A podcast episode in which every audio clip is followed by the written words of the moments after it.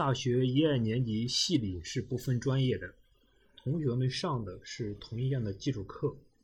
三年级开始要分专业学习，因此1957年对王选来说是重要的一年。除了政治上的焦虑，他还必须做出另一个抉择：学什么专业。1956年，中国的科技发展进入了一个新阶段。那年初。党中央发出了向科学进军的号召。四月至六月，周恩来总理亲自主持了1956到1967年科学技术发展远景规划，后来被称为十二年科学技术发展规划。草案的起草工作邀请了全国六百多位科学家和十八位苏联专家参加。这是新中国第一个科学技术长远发展规划。他从十三个方面提出了五十七项重大科学技术任务，其中第四十一项是计算技术的建立，确定了导弹和原子弹、电子计算机、半导体、无线电电子学、自动化技术等六项紧急重点任务。在中国科学院和有关部委组建新的学科研究所，还安排大学新建相关专业以培养人才。在这一时代背景下，北京大学、清华大学相应设立了计算数学和计算机方向。北大的计算数学方向就设在数学力学系，由徐宪瑜教授担任教研室主任。因此，王选和同学们可选择的方向，除了原有的数学力学外，又新增了计算数学。每个同学都意识到，未来自己所从事的工作。与所学专业密切相关，专业的选择从某种程度上决定着一个人的发展方向，甚至前途命运。这是关键的一步，一定要慎之又慎。数学专业这门古老而又成熟的学科，既有完整严密的理论体系，又有等待解决的道道难关。系里的一批尖子生，从中学时就树立了勇攀数学高峰。摘取数学桂冠上闪耀的明珠的宏伟志愿，数学专业自然是他们的首选。选择计算数学，则意味着要跟计算机打交道。现在看来，这是个极其冷门的专业，但在五十年代中期，情况却有所不同。虽然早在1946年，美国科学家毛奇利和埃克特就发明了世界上最早的电子数字计算机。一九五一年，他们又研制成功世界上第一台通用商业化计算机，在美国人口统计局投入实际应用。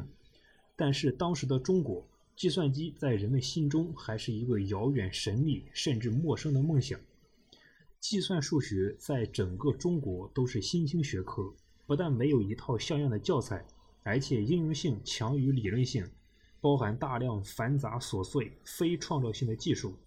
在不少人眼中，不见得有高深的学问，前景也不清楚。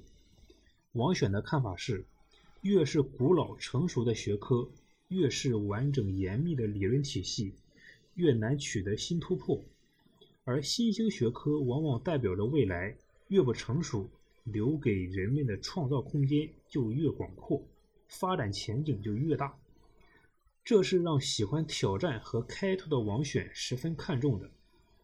王选还有一个想法，希望自己所学的知识能够直接服务于祖国建设，能够为发展国民经济发挥实际作用。他从十二年科学技术发展规划和周恩来总理的讲话中看到，计算技术是我国迫切需要的重点技术。王选想，一个人只有把自己的工作和国家的前途命运联系在一起，才有可能创造出更大的价值。我们注意到，王选后来十分强调科研成果的应用和转化，这一观点早在他大学期间就开始萌生。为了证明自己的观点，王选去图书馆查阅报刊资料，有两篇文章引起了他的注意。一篇是钱学森访问苏联的文章，提到苏联把计算机应用在人造卫星等航天工业上，起到了很好的作用。另一篇是中科院数学所数理逻辑研究室主任胡世华撰写的，讲的是未来战争中现代国防科学技术。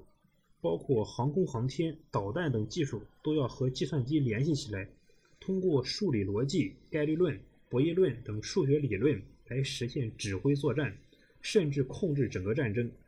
王选看后认为，计算数学这个方向将来能够跟现代尖端科学、原子能、航天事业、国防科技事业等发展紧密相关，是一个前景十分广阔的领域。所以，王选下了决心，就选计算数学。他在录音回忆里对自己的这一选择进行了总结。我选这一专业基于几个考虑：第一，从上大学以后，我就有一个比较强烈的为社会服务的愿望。我不大追求理论上的完善，或者发表一点文章。在数学的纯理论方面，当时很强调漂亮。就是做证明、下结论时讲究非常简洁，我则侧重于希望自己的研究成果直接为国民经济做出贡献。第二，我并不在乎这个领域有没有多少东西可学，恰恰没有东西可学，说明有更多的空间需要开拓，发展的潜力更大。第三，我并不讨厌非常繁琐的计算和具体工作。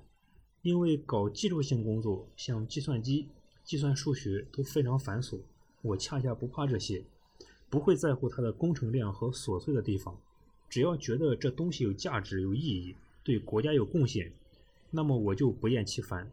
所以我下决心选择了计算数学，这是我一生中第一次重要抉择。我为能够参与这个领域而感到十分自豪和高兴。与王选一起分到计算数学方向的有二十多名学生，是五四级数学力学系全部学生的十分之一。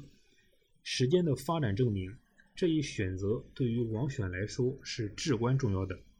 他为王选今后的科研工作奠定了第一块基石，否则王选将与激光照排无缘。这一抉择还首次体现出王选的远见和洞察力。多年后。王选在总结取得成就的原因时说：“我能够取得成就，最重要的一点应该是具有远见和洞察力。我在解难题上面的本事并不大，但有一点我大概是突出的，就是洞察力、远见力。英语叫 wisdom 或者 insight，具体表现就是我能比别人早一拍走到正确的道路上。”选择计算数学，以及后来自觉地训练英语听力，从硬件跨到软件，两者结合起来研究，直到选择搞激光照排，都是这种 wisdom 的起作用。无独有偶的是，陈方球也选择了计算数学方向。本来二年级时，陈方球选的是数学，此时到了三年级末，各专业又细分出不同的专门化课。需要同学们再次进行选择。新设立的计算数学专门化引起了陈方球的极大兴趣。数学专业新成立了计算数学教研室，徐宪瑜教授是筹备者，后来成为教研室主任。他从苏联考察回来，向大家介绍苏联的情况，特别是计算机在国民经济中的作用，讲得十分生动。许多同学都很动心，我也很感兴趣，而且我自感不是学纯粹数学的科，比江伯驹等有很大的差距，所以决定报考计算数学。